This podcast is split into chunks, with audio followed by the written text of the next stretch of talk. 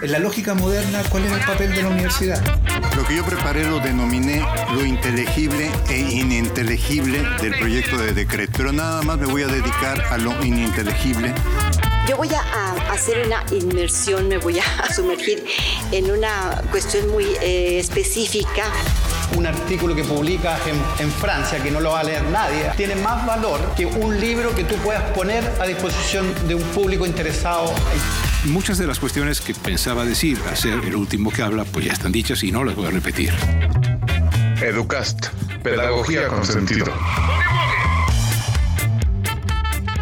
Bueno, el día de hoy eh, me encuentro con Elizabeth Verdejo, lingüista, maestra de español con un amplio gusto por el teatro y un gran entusiasmo por la danza. Hola Eli, ¿cómo estás? Eric, muy bien. Y también nos acompaña Isaac Jarillo, que es un docente en tecnología, es ingeniero en robótica con maestría en innovación, un apasionado por la cocina y por armar y desarmar eh, cosas. Espero que no sea desastre, Isaac. ¿Cómo estás?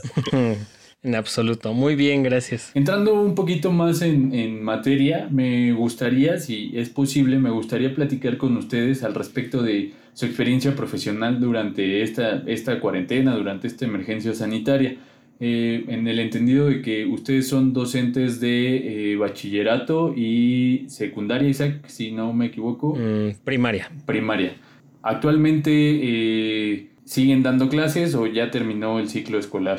ya entregaron calificaciones y están felicísimos de vacaciones. Ya acabaron las clases, sin embargo, siempre hay que estar al pendiente de cualquier cosa, alguna ceremonia, algún llamado, alguna situación extra. Entonces, tal cual de vacaciones, no se ha inaugurado como tal. Ok. ¿Tú, Isaac, es, es un poquito más complejo con los chavos más chiquillos? Mm, no, ellos ya están de vacaciones. Igual nosotros solo al pendiente de cuestiones administrativas de acuerdo a lo que vaya determinando CEP. Ya ves que al día de hoy no hay nada seguro, entonces pues se van anunciando cosas cada semana, incluso a veces en la mañana, en la tarde ya cambiaron las indicaciones, entonces estamos a la espera de ver lo que nos dicen, pero seguramente vamos a arrancar de forma virtual nuevamente. Oigan, y durante este tiempo, pues ustedes siguieron dando clases, ¿cómo les, les cayó esta noticia? ¿Qué, pues qué tuvieron que implementar, digo, pues se tuvieron que llevar prácticamente el aula a, su casa, ¿no? ¿Cuáles fueron los cambios más significativos que tuvieron que hacer cada uno en, los niveles que, que imparten? Mm, yo en mi asignatura tuve que volverme un poco youtuber. o mi asignatura es co-curricular. No viene en la currícula de ese, pero es parte de lo que ofrece la escuela al ser un sistema privado. Okay. Entonces hay asignaturas extras que ofrecen, entre ellas la mía. Y pues volverme, bueno, repito, un poco youtuber, grabar videos de acuerdo a lo que iban a trabajar durante la semana, hacer un pequeño tutorial de la actividad, ya fuera algún juego de programación, de lógica, lo que fuera que tuvieran que hacer, había que grabarles una introducción de cómo entrar al portal web o si era una aplicación y estar al pendiente en la plataforma escolar de las dudas que les fueran surgiendo a los alumnos. O incluso por correo, algunos tienen sus cuentas propias de correo o del papá, de la mamá, entonces estar al pendiente de las dudas que les fueran surgiendo. ¿Y tú, Eli? Pues yo en realidad en el aula en presencial ya trabajábamos mitad en línea, mitad presencial, porque teníamos dispositivos tecnológicos en, en, en el aula. Sin embargo, hubo que implementar videos que complementaran la instrucción, puesto que había sesiones en las que tenía hasta 178 alumnos por, por clase.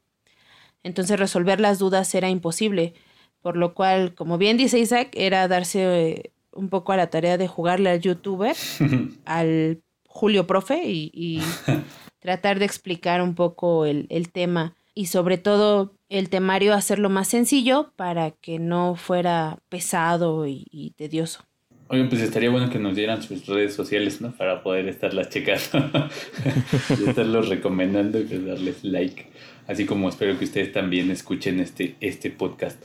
Ahorita que, que comentan al respecto de... Eh, me llama mucho la atención, eh, primero con, con Isaac, esta parte de, de, lo que señalas, ¿no? eh, tu materia es pues meramente práctica, supongo yo, ¿no? Y, y, todo lo que tuviste que hacer, ¿hubo algún acompañamiento por parte de tu institución o, o prácticamente fue, te dijeron, pues eres libre y, y ahora sí que tú ingeniatelas? Pues siempre ha habido acompañamiento desde la parte administrativa, de este entendimiento de si no tienes internet, comunícate con tu coordinador, con tu director y ellos te darán indicaciones de qué hacer. En mi caso, afortunadamente, pocas veces sufrí de falta de internet y en cuanto a la libertad de cátedra, siempre he tenido esta oportunidad de implementar los contenidos que yo considere pertinentes. Y afortunadamente la respuesta de los alumnos fue bastante positiva a las actividades. Realmente era incluso una distracción de otras asignaturas donde las actividades se volvieron más complejas debido a la cuestión de que tenían que entrar a veces a clases por Zoom o hacer ejercicios en casa, que el papá les fuera ayudando. Entonces mi asignatura a veces se volvió un poco esta parte como de distracción, de un cambio de las actividades más complejas a algo un poco más lúdico sin que significara que los alumnos dejaran de aprender. Estuvieran sin hacer nada. Oye, Eli, y ahorita decías algo que también así me dejó, me dejó pensando, de hecho hasta, hasta exclamé por ahí algo. Ciento setenta y tantos alumnos, de verdad, y a todos al mismo tiempo. O sea, prácticamente estabas haciendo un MOOC, ¿no? Estabas teniendo una clase en línea, ¿no? Sí, mira, era complicado porque em, una de las materias era igual co-curricular, sin embargo, ellos no deben de saberlo, ¿no? hay ciertas asignaturas que la escuela ofrece como una especie de plus y que aunque se sobreentiende que no son parte de SEP, tampoco se les puede decir explícitamente esto no tiene valor curricular porque se deprecia la, la asignatura. Entonces en esas materias se meten a varios grupos porque obviamente la dinámica es diferente.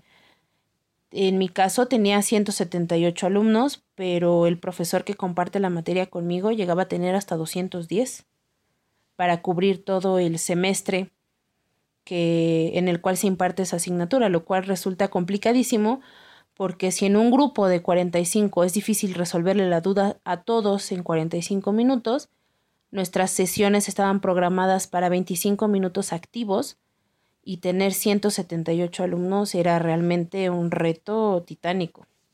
No, pues sí, me imagino que que aparte obtener la atención de los 178 y estando tan lejos y con medios que a veces no son tan confiables, me imagino que debe haber sido como bastante complicado, ¿no? Este, ahora, eh, retomando un poquito otra parte de la que mencionaban, eh, Isaac, había, habías comentado algo al respecto de que ya tenían como un tipo de plataforma y lo que se implementó además fue pues la comunicación vía correo electrónico. Y Eli, habías dicho algo muy importante, me parece, al respecto de que ya venían ustedes haciendo un trabajo, eh, digamos como la mitad y la mitad, o, con un cierto porcentaje en línea, aunque la, la, el mayor peso lo tuviera lo, lo, presencial. ¿Me podrían platicar cada uno eh, cuál es esta, esta herramienta? Eh? Mm, sí.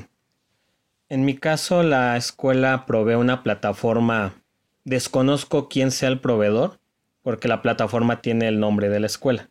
Entonces, las mises la ocupan mucho para subir alguna tarea o cargar ahí sus contenidos.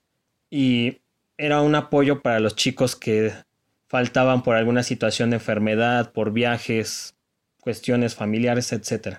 Sin embargo, no era tan utilizada. La plataforma estaba programada para tener 40, 50 usuarios activos. Entonces, al momento de que inicia la cuarentena, los de sistemas tienen que ponerse en activo para brindarle más recursos a la plataforma para que aguanten hasta 600 usuarios. En mi caso yo no ocupaba la plataforma puesto que todo era muy práctico y lo realizábamos en el salón de clases. Entonces a partir de ese momento comencé a emplear la plataforma desde subir lecciones en PDF, el apoyo en videos de YouTube, mensajes, alertas. Entonces, pues sí resulta un poco complejo para el alumno estar manejando tantas alertas de diversas asignaturas. ¿Y tú, Eli, cómo fue un poquito este?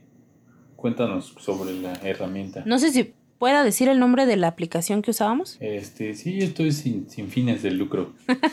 Eh, bueno, nosotros nos apoyábamos de la plataforma Edmodo y Edmodo funcionaba como un intermediario entre el alumno y nosotros. Yo subía, explicaba la, la asignación en, en clase, daba el tema, daba la parte teórica y por medio de Edmodo les ponía las instrucciones y Edmodo funcionaba como un intermediario para subir links, para subir eh, imágenes o subir el, el, respaldo de lo que ellos hacían. Entonces ellos ya estaban acostumbrados a enviar tareas por Edmodo, a tener comunicación por Edmodo, porque pues los chavos de prepa eh, no faltan tanto, pero sí tienden a faltar e incluso hasta semanas. Y Edmodo funcionaba como un intermediario para que ellos no necesitaran del orientador y se se comunicaran directamente conmigo. En el salón contamos con un dispositivo electrónico para cada uno de ellos, lo cual facilita esto y pueden... ¿Una tableta? Ajá, una tableta. Y pueden eh, trabajar de manera individual. Yo les ayudaba y yo funcionaba como el soporte técnico, por así decirlo. Sin embargo, cuando surge la pandemia, eh, nuestra academia, que era la, la que realmente utilizaba eh, las tablets como un soporte funcionaron como una ayuda porque pues es muy triste, pero la mayoría de las academias las usaba como como Kindle, ¿no? Como lector electrónico. Entonces, la función de las iPads en el salón era te mando un PDF, tú lo abres de ahí, copias del libro y lo escribes en tu cuaderno. Y no los motivaba, no, no, no los motivaban a más. Entonces, la pandemia fue todo un reto para aquellos profesores que usaban el iPad como lector PDF y los chavos tenían la ventaja de que mínimo un grupo de, todos los grupos, perdón, de cada semestre tenían clases con la Academia de Español. Entonces no era raro para ellos mandar tareas vía plataforma, no era raro para ellos comunicarse de manera digital. No fue tan, tan brusco el impacto, sin embargo, el, el impacto fue más bien brusco para, para los profes. Para los profesores. Ahí sí fue todo un reto. Es que librar esa, esa brecha tecnológica que, que, pareciera que como ya todos traemos un teléfono inteligente en la bolsa, pues ya, ya la libramos, ¿no? Pero en realidad, pues lo que mencionas, ¿no? El, el uso y qué tanto explotemos esta herramienta, pues a veces se queda en lo, pues en lo más básico, ¿no? Yo me pregunto si, si los ingenieros, con todo respeto al, al ingeniero presente, cuando diseñan este tipo de, de, aparatos están pensando en que pues, lo vamos a traer para ver solamente el Facebook, ¿no?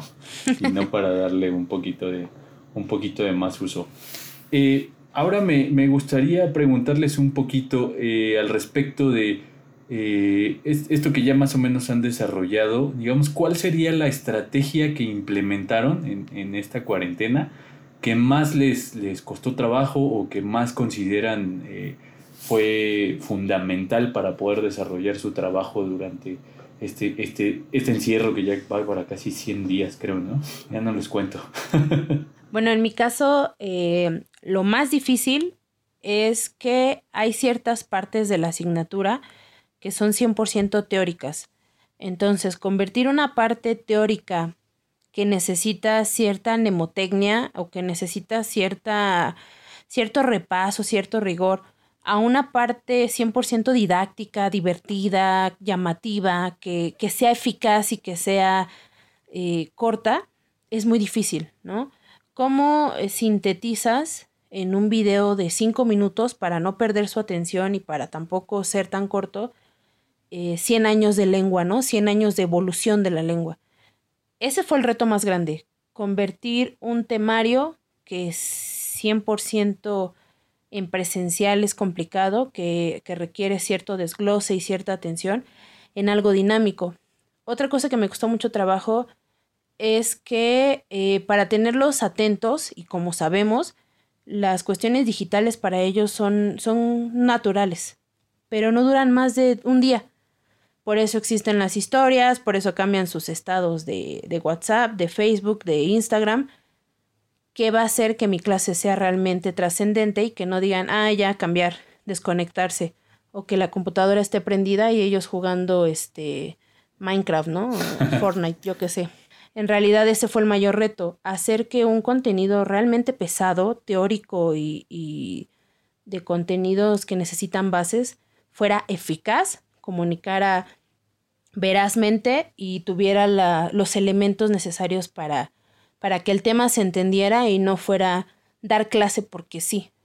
Y el reto mayor fue hacer 200 clases entretenidas, 200 clases veraces y 200 clases de, de material didáctico, lo cual en presencial no siempre se logra. fue todo un reto porque además eh, es desgastante. el grado de, de trabajo que, se, que implica hacer esto va más allá de las horas pagadas, incluso va más allá de las horas que uno consideraba ya con el traslado al trabajo y ya con eh, lo que se le dedicaba a calificar, o sea, sobrepasó el, el tiempo que uno le dedicaba. ¿Y con 178 alumnos? Yo creo que todavía no acabas.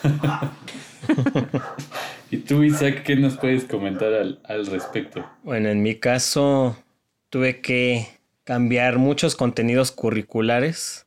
Yo ya tenía una currícula establecida con base en los contenidos que yo consideraba pertinentes para este ciclo escolar y también seccionados por grados, desde primero a sexto grado. Y cuando surge todo esto, pues también tienes que poner a pensar que no todos los alumnos se conectan desde una computadora, sin importar de que pues, sea una escuela privada y de con un enfoque para gente de alto poder adquisitivo, no todos tienen en casa las herramientas adecuadas para seguir las actividades que yo ya tenía contempladas. Algunos se conectaban desde computadora, otros desde celular, desde iPad o un dispositivo compartido para dos, tres hermanos, el papá, la mamá trabajando también desde casa. Entonces, pues mucha paquetería que ya teníamos instalada en el aula de clases no se puede transportar a la casa por el tema de licencias y otras cuestiones. Entonces tuve que replantear toda la currícula y programar contenidos de licencia libre o páginas web que no requieran un usuario, un registro, también cuidando los datos, la integridad de los alumnos, que no se enfrenten a contenidos no apropiados para su edad o para el entorno escolar. No, no vayas a ser tú el, promotor de estos, de estos ambientes. Sí, a los que ya están expuestos. Muy complicado. en este sentido, entiendo que el trabajo que realizaban dentro de lo administrativo y la parte, muchas veces la gente no se da cuenta que la labor docente no empieza ni termina cuando el profesor entra y sale del aula, ¿no? Sino la labor docente tiene un trabajo de por lo menos una o dos semanas antes de poder llegar a ese momento de entrar y salir de, de la clase. Ahorita escuchándolos, pues veo que la carga de trabajo se multiplicó una manera exponencial que nadie se imaginó, yo creo que ni la misma institución se imaginó eh, esta carga, ¿no? Creo que, pues, desde mi punto de vista, la labor docente es una de las pocas formas que como seres humanos tenemos de trascender. Eh, no sé ustedes qué piensan al respecto, si en su momento pensaron llegar a la docencia o no. ¿Qué tan acompañados se sintieron por su institución en, en, este, en este trabajo? ¿Hubo un acompañamiento? Si no quieren hablar del tema, no hay ningún problema pero pues sí me gustaría escuchar un poquito si hubo como comprensión, porque muchas veces eh, la parte administrativa de una escuela requiere tiempos y fechas para entregar, porque a veces es la normatividad, a veces es la misma calidad de los procesos dentro de la institución y a veces estos, estas fechas se establecen sin la previa comunicación de los actores principales que son alumnos y docentes. Eh, generalmente, y no sé, igual, ojalá me lo puedan comentar, pues no sé si ustedes siguen llenando eh, boletas de calificaciones o si ya lo hacen desde una plataforma. Eh, las fechas establecidas siempre se cumplen, qué tanto los presionan con eso y cómo, cómo cambió todo esto, ¿no? Porque escuchar pues 178 alumnos en, en, una misma clase, lo que dice Isaac, el hecho de que no todos los, los alumnos tuvieran las posibilidades y, toda esta estrategia que, el docente tiene que hacer alrededor de, su trabajo y, de cumplir con, con, el trabajo y con el objetivo de la institución, porque al final el trabajo que realiza un docente pues es la forma de poder cumplir la misión, la visión, la filosofía institucional y los objetivos generales y particulares de, de los planes de estudio, ¿no? a veces creo que la gente no se da cuenta de la importancia que tienen ustedes como, como docentes y no solo por, por lo que implica estar frente a los jóvenes, sino por el trabajo que lleva. ¿Qué tan acompañados estuvieron? ¿Cómo fueron estos, estos tiempos? ¿Le, ¿Hubo flexibilidad por parte de la institución o hubo un poquito más de, de, corretearlos con, con las fechas y con las entregas? Bueno, en mi caso sí hubo acompañamiento, pero creo yo que ese, esos elementos que mencionas son bien importantes. Alumnos, docentes y papás, pero yo le agregaría dueños, porque eh, el docente trabaja sobre una línea a veces, el papá trabaja sobre otra y el alumno en una tercera línea incluso pareciera que hasta dispar, ¿no? Y llega el dueño y pareciera que estamos en un canal completamente diferente. Claro que hubo acompañamiento, claro que hubo control, seguimiento, apoyo, soporte. Sin embargo, es una situación en la cual ninguno de nosotros había estado involucrado, fue nuevo para absolutamente todos, desde los más chicos hasta los más grandes, y obviamente los inconvenientes son inconvenientes que se tienen que resolver porque si esto nunca había pasado, no va a salir perfecto a la primera. En cuestiones administrativas, yo entendería que si esto fuera un sistema presencial con toda la normalidad del mundo y con las cuestiones que ya estaban preestablecidas, se tienen que cumplir. Sin embargo, surgen problemas como un niño jamás se conectó y un día aparece y quiere que le resuelvas todo en 24 horas.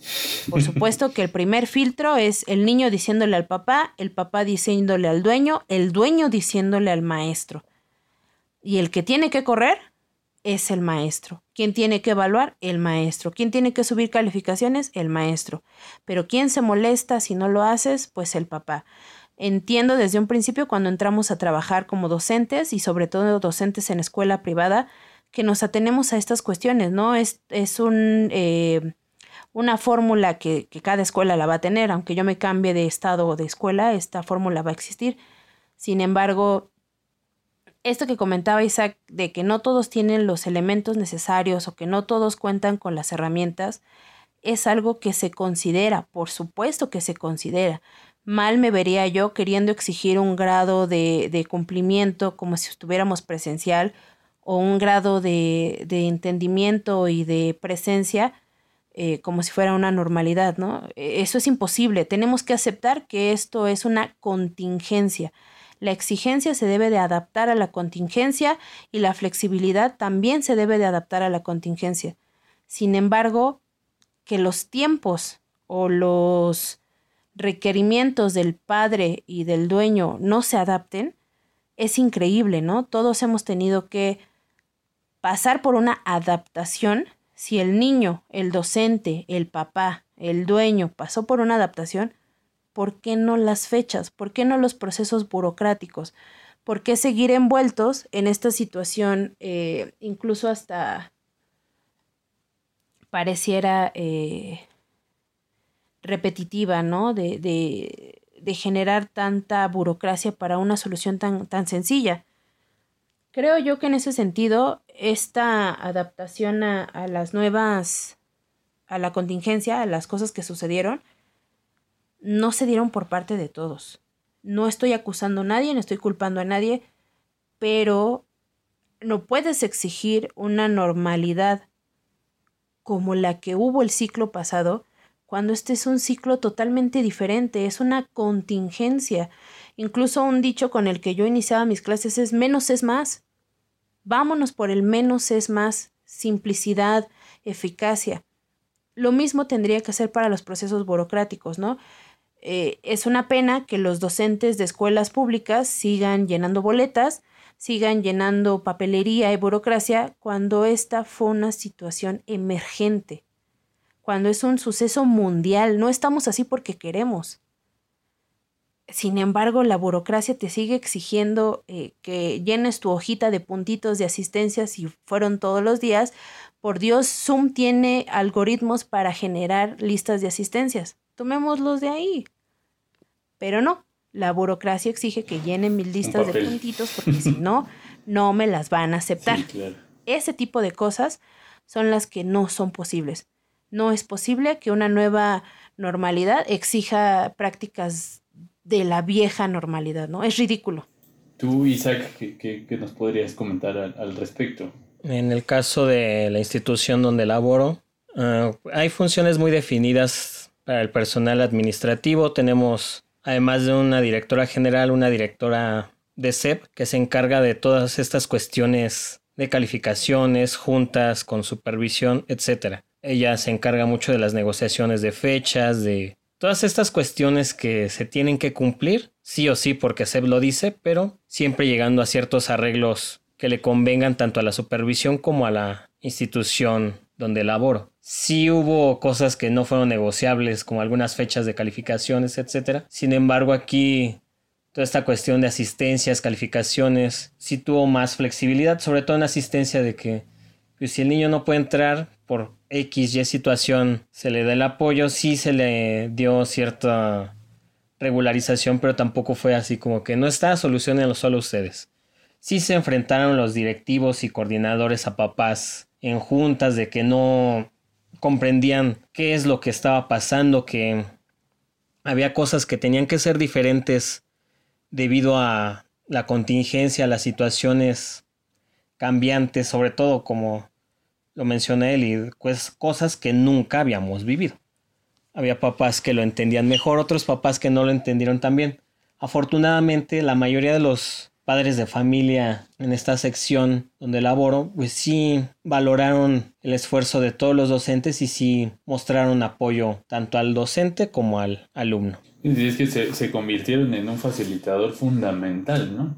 Sí. tenían que dar acompañamiento eh, a los alumnos, lo que generalmente siempre está en, en, cuestión, ¿no? Es un constante cuestionamiento que tanto participan los papás en la educación de los hijos, ¿no? Y pues, a veces esta idea que tenemos de la escuela como institución que, que se convierte más en un lugar donde poder dejar a los, a los chicos en lugar de un, un espacio en el que se van a formar, ¿no? Pareciera que el único lugar en el que nos formamos es cuando llegamos al nivel profesional, a la universidad. Entonces ahí sí parecía que la escuela ya, ya, ya importa, ¿no? Cuando en realidad pues la escuela importa desde el principio. Me llama mucho la atención esta, esta parte que señala Celi de cómo, de cómo son las prácticas al interior de las escuelas particulares.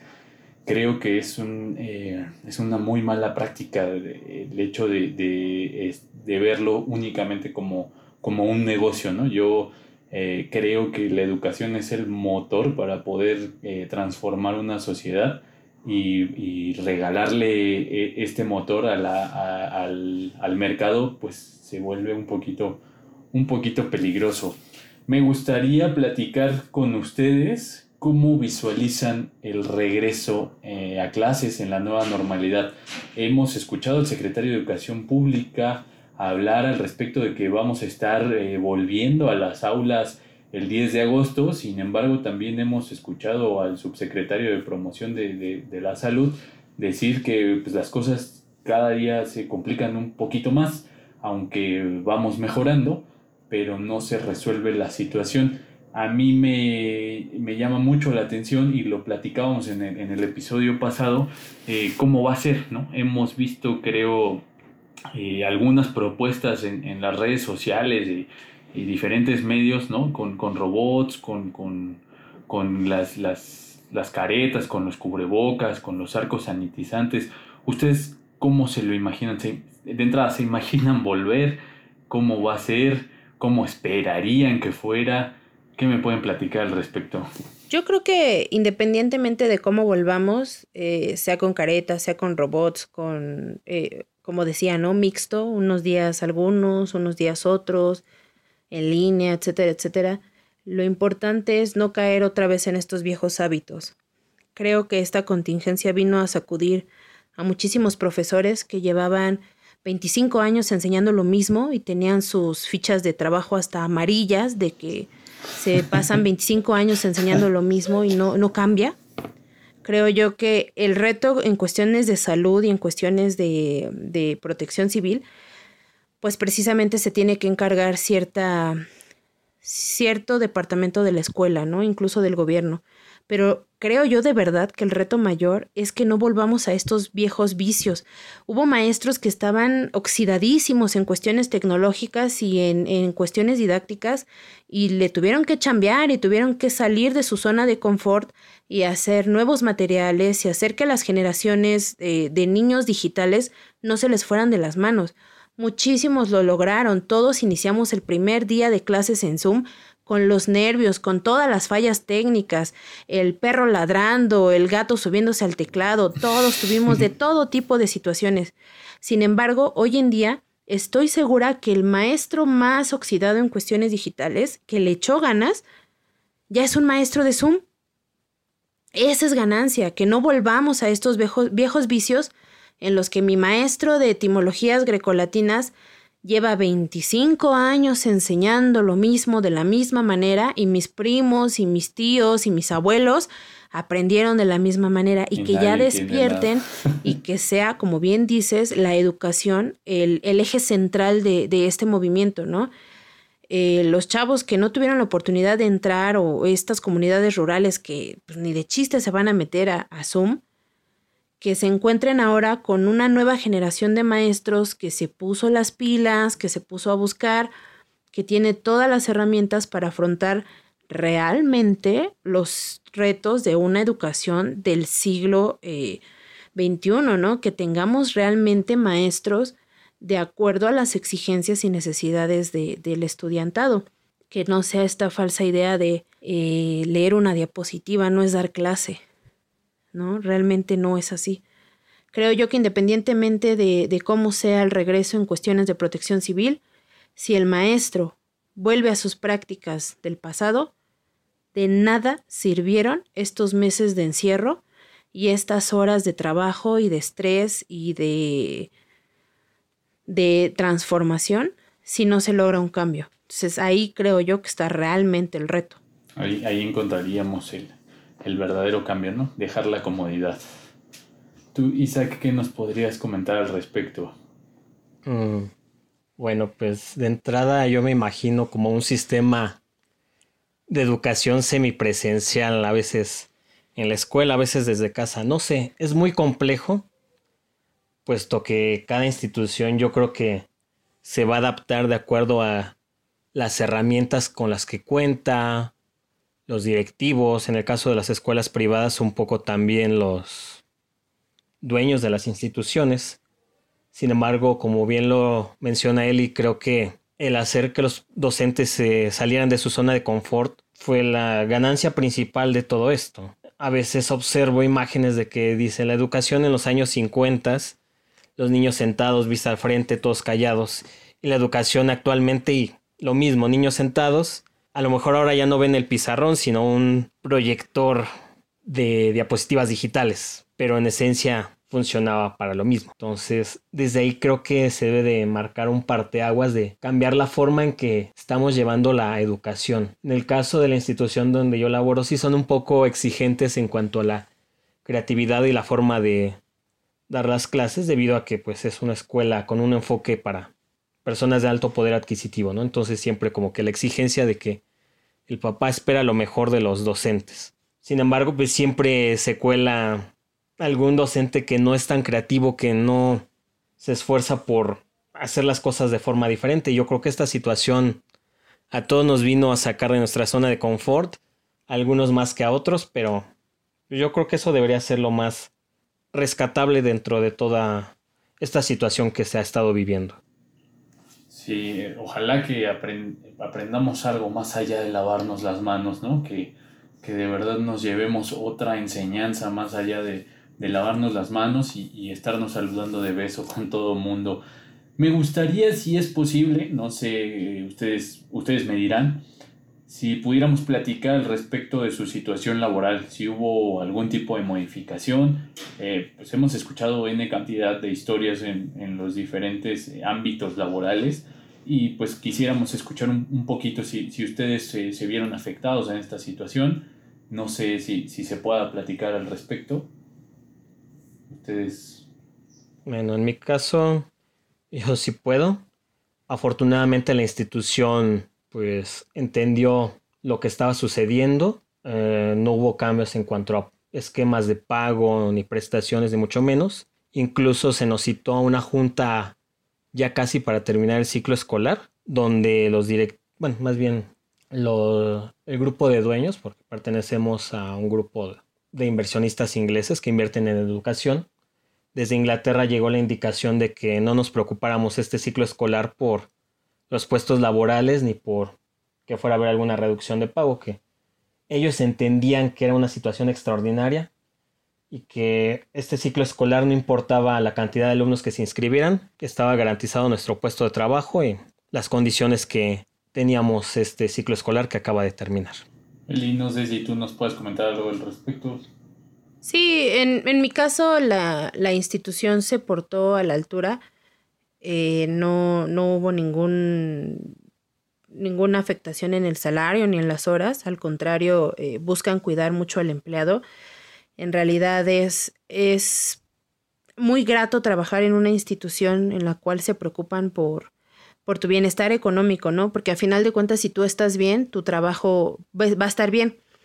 Obviamente, como una institución privada, tienen ciertas eh, preferencias en las prácticas ya a la hora de, de dar clases o de impartir ciertas instrucciones donde pues por supuesto que se le va a dar preferencia al cliente, pero la verdad es que no, no me puedo quejar de cómo me cuida la escuela, cómo cuida mi, mi trabajo, mis intereses y, y, que a pesar de que esta situación ha sido todo un, un shock para, para la economía, se han visto a la altura, ¿no? Uno puede hoy en día dormir tranquilo sabiendo que, que tiene trabajo y que aunque haya una situación diferente y, que haya que adaptarse, no estamos a la deriva. Eso es lo más importante, que no nos dejan a la deriva. Me, me da gusto escuchar esto y, el, compromiso de ustedes con la institución y que es recíproco, ¿no? que la institución también se preocupe por, por ustedes y por el resto de la plantilla docente en cada una de sus instituciones. No sé si les han comunicado ya al respecto de las fechas y las medidas que se están tomando para el regreso. Hablando ya estrictamente de esto que platicábamos de caretas, cubrebocas, guantes. No sé si les han dicho algo y, qué día más o menos eh, piensan que, van a regresar ustedes a, la escuela, ya sea a estar frente a grupo o, o a simple y sencillamente hacer trabajo administrativo. ¿Les han dicho algo? En mi caso nos informaron que a finales de julio, entre mediados y finales de julio, vamos a tener sesiones de CT de Consejo Técnico Escolar a distancia. Vienen otras dos semanas de descanso relativamente, algunas cuestiones administrativas, igual de forma remota y con base en lo que decida CEP, ya sea que arranquemos de forma virtual o presencial, pues igual forma el equipo de protección, caretas, sanitización a la entrada de la escuela, revisión de temperatura por parte del servicio médico de la institución. Pero en sí, pues también depende mucho de cómo arranque el ciclo escolar, ya sea que sea otra vez a distancia o este sistema mixto de que un día van unos, otro día van otros y los viernes van los que tengan dudas más profundas. En realidad no, sí se nos han planteado todos los panoramas, pero ninguno es seguro hasta el momento. Ok. Eli, ¿tú qué, te han dicho a ti? Bueno, en teoría nosotros iniciamos la primera semana de agosto en modo virtual, salvo alguna otra indicación, pero eh, como en sistema de bachillerato, pues se viene de, de exámenes como IPEMS y, y, todo un cambio de, de, de grado escolar, de nivel escolar, pues se inicia la primera semana eh, virtual, ya se están preparando clases, ya se están preparando eh, las cuestiones administrativas requeridas, salvo alguna otra indicación, se, se, harán las adaptaciones pertinentes. Sin embargo, hasta ahora la indicación es iniciamos en virtual. Iniciarán como terminaron. Oigan, y ya para, para ir cerrando, eh, ¿algún comentario de su experiencia personal durante este, durante este tiempo o algo, no sé si han tenido alguna complicación, es que les ha generado, eh, más allá de lo profesional, pues esta parte personal que a veces se, nos olvida, ¿no? Todos eh, estamos pensando en el profe, el profe, el profe, o el alumno, el alumno, pero pues al final todos tenemos un, un, un, lado, este, un lado humano, ¿no? Que a veces no, no nos preocupamos tanto cuando miramos al otro. No sé si me pudieran compartir algo, ¿no? ¿Rescatan algo o algún tipo de complicación? ¿Cómo les ha ido? Pues yo lloré. Yo lloré frente a la computadora. ¿Varias veces o solamente? Eh, era tanto el estrés y como a los tres días se murió mi computadora. Estaba yo en Zoom eh, con el grupo de 178 alumnos. Tenía preparada una dinámica en la que ellos me iban a decir el nombre de una canción a partir de las letras en griego. La computadora se volvió loca, se pausó, tuve que apagar mi cámara y micrófono y me puse a llorar. Ya respiré, le, le marqué a mis compañeros, oiga, no sé qué está pasando, este, ayuda, ayuda. Me dijeron, tranquila, no, pues díctaselos. Y ya se las dicté, ¿no? Este, a ver, alfa, gamma, beta, ¿cuál es esta? Pero en ese lapsus en el que apagué mi cámara y argumenté fallas técnicas, que habrán sido cinco minutos, pues lloré, ¿no? Ya no pude más, me estresé. Eh, desde el tercer día de clases no tengo computadora, tengo que trabajar con equipos prestados. Y la verdad es que hubo días en los que no dormía o en los que el dolor de cabeza no paraba. Pero es precisamente porque uno quiere hacer las cosas bien porque no, no quiere estar leyendo diapositivas en, en, en, Zoom, ¿no? Este, pues me grabo, me grabo y proyecto un video mío leyendo mi diapositiva. La verdad es que es muy difícil ser eh, un maestro apasionado, modestia aparte, porque todo lo quieres hacer bien y le pones tiempo de más y le pones esfuerzo de más y estrés de más entonces ya llegar al grado de llorar es como, no, bueno, esta misa está este, a dos de perder la cabeza, ¿verdad?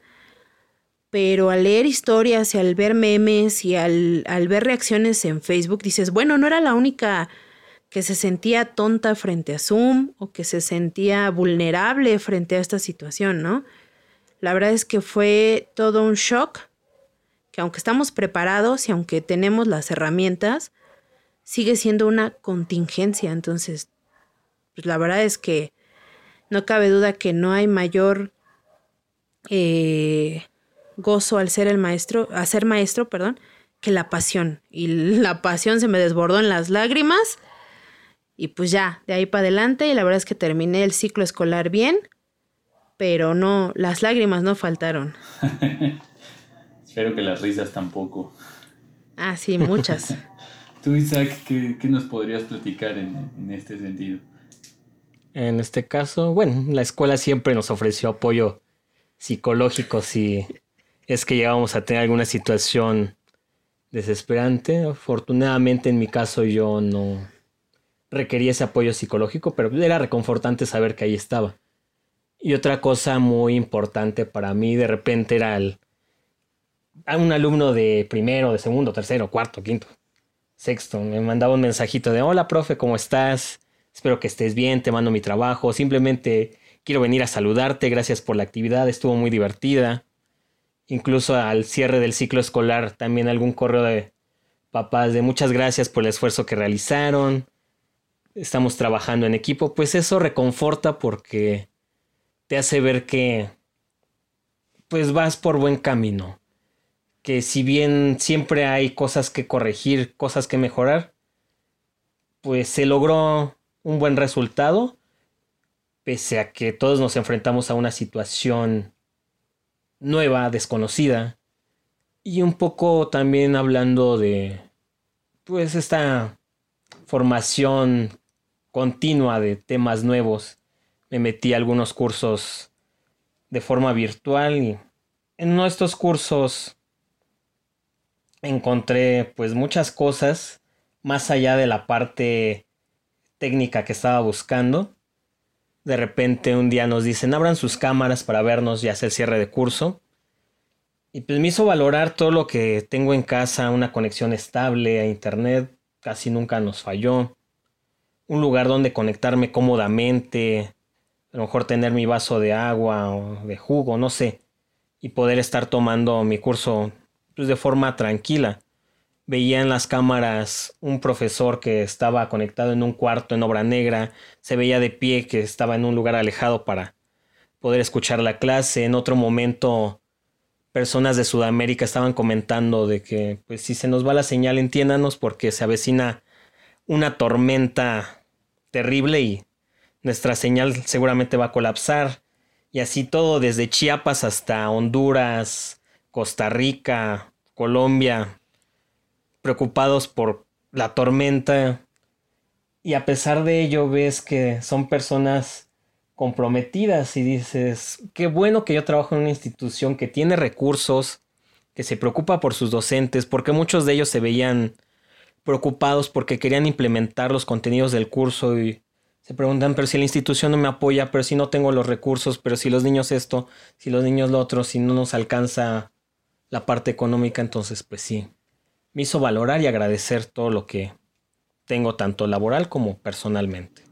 Oigan, pues eh, primero me da mucho gusto saber que están muy bien y, quiero agradecerles ampliamente este tiempo y, esta apertura para hablar de los temas. Me quedo con, esto que han mencionado, principalmente el compromiso, el compromiso y la pasión por, el, trabajo que realizan. Creo que eso es fundamental eh, siempre que vas a hacer algo, ¿no? Y después eh, me, me, gusta mucho eh, esta parte que señalan, ¿no? Que si habremos de aprender algo de toda esta situación es de salir de nuestra zona de confort, ¿no? Dejar las, las comodidades y que esto nos llevemos como aprendizaje. de verdad que, que, me gusta mucho y me, pues me hace sentir bien saber que hay profesionales muy comprometidos y que en realidad pues la docencia es, es una parte desatendida pero que eso no significa que los docentes hayan dejado de hacer su trabajo, ¿no? El hecho de que no los veamos y los reconozcamos no significa que ellos hayan dejado de hacer, de hacer el trabajo y pues creo que de platicar con ustedes pues eh, me deja un, un, gran sabor de boca y también me hace pensar otras cosas al respecto de cómo hay instituciones que, que se preocupan mucho más por, por los docentes como personas y por esta situación, ¿no? lo que nos ha obligado esta emergencia sanitaria es a, ser un poco más empáticos, ¿no? que, muchas veces se nos, se nos olvida por N cantidad de cosas, pero ahora que hemos tenido tanto tiempo para pensar en casa, pues es, es muy bueno escuchar e, este tipo de participaciones como las de ustedes. De verdad les agradezco mucho el, el hecho de que hayan tomado un ratito de su día para poder platicar con nosotros. Eh, ya estaremos eh, dándoles lata nuevamente en algunos otros episodios porque pues siempre escuchar a gente comprometida como ustedes pues eh, es muy bueno, ¿no? Es, es, muy positivo y es lo que queremos con, con este proyecto de, del podcast de Educast. y bueno, pues no sé si ustedes quisieran mandar un saludo a alguien, decir algo ya para cerrar o si, o si quieren dejarlo así, sus redes sociales para que podamos conocer sus, sus trabajos como, como youtubers, como influencers, eh, docentes. Digo, esto, sería un mecanismo nuevo que, que podríamos estar inaugurando con, con, ustedes, ¿no? Pues a mí nada más me gustaría decir que al final vale la pena, ¿no? Todas estas anécdotas que contamos valen la pena. Por la educación lo vale. Y que no importa que no seamos influencers eh, como los convencionales, al final del día estamos frente a un aula y lo que más importa es enseñar desde la pasión y el compromiso, ¿no? Independientemente de la materia. Entonces, vale la pena y todo este esfuerzo se ve recompensado cuando la educación sale adelante. Ni siquiera por nosotros, sino por, por el alumno, ¿no? Y pues ya, eso es todo lo que yo quisiera decir. Muchas gracias, Elisac. ¿Algo para cerrar? Mm, pues agradecer el espacio, un saludo a la institución, no voy a decir cuál es, pero está al lado de un centro comercial muy popular en Tlalnepantla, sobre periférico. Ustedes saben quiénes son, quiénes somos. Y nada, en LinkedIn estoy con Isaac Jarillo. En Instagram me encuentran como Iton Huelum, I-T-O-N-H-U-E-L-U-M. Ahorita estoy de Lego Influencer, estoy probando un nuevo kit de Lego y estoy subiendo algunos proyectos interesantes de robótica por si les interesa compartir y hacer proyectos a distancia o alguna clase o curso de forma particular también. Oye, pues, pues tomamos los datos ahí para compartirte en, nuestras redes sociales del podcast para que pues, todos, todos te puedan ver, los puedan conocer. Y pues yo me, me quedo con dos cosas. Esta posibilidad de ver a los profesores como influencers, influencers en, en la vida de los alumnos, en la formación de los alumnos. Y por último me hicieron recordar un, una película que, que pues, es La Guerra de las Galaxias, en la que el, el maestro Jedi le dice a su Padawan, hazlo o no lo hagas, pero, pero no lo intentes, ¿no? Entonces, creo que eso es, para mí la conclusión del día de hoy. Pues les agradezco de verdad mucho, espero que, pronto podamos volver a platicar de, algún otro tema, creo que hay muchos temas que podríamos platicar juntos al respecto sobre, sobre estrategias y, y todo el conocimiento que ustedes tienen. Pues muchas gracias Isaac, muchas gracias Eli eh, espero verlos, verlos pronto físicamente y espero volver a saludarlos eh, en una emisión más de este podcast. Que tengan una excelente noche. Hasta luego.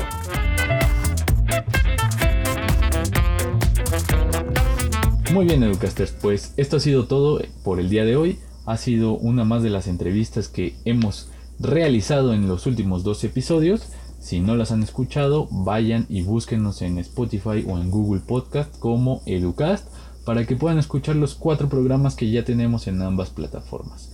Además, los queremos invitar a que nos sigan en redes sociales y nos dejen sus comentarios sobre este y los otros tres episodios. Nos gusta siempre estar en contacto con nuestros seguidores para poder mantenernos frescos y tener las temáticas al día. Además, nos gustaría invitarlos a escucharnos la próxima semana con el cierre del regreso a clases en la nueva normalidad, vamos a entrevistar a la maestra Miriam Carrillo y ella nos estará compartiendo su perspectiva y cómo tenemos que empezar a repensar la educación a partir de la situación que vivimos. Por nuestra parte ha sido todo, les agradecemos mucho pero mucho habernos escuchado, recuerden no salir a la calle sin cubrebocas, lavarse las manos antes de salir y al regresar y guardar la sana distancia a todos los lugares donde vayan. Cuídense mucho y recuerden que este es Educast, su podcast educativo. Nos vemos la próxima. Educast, pedagogía con sentido. Bye.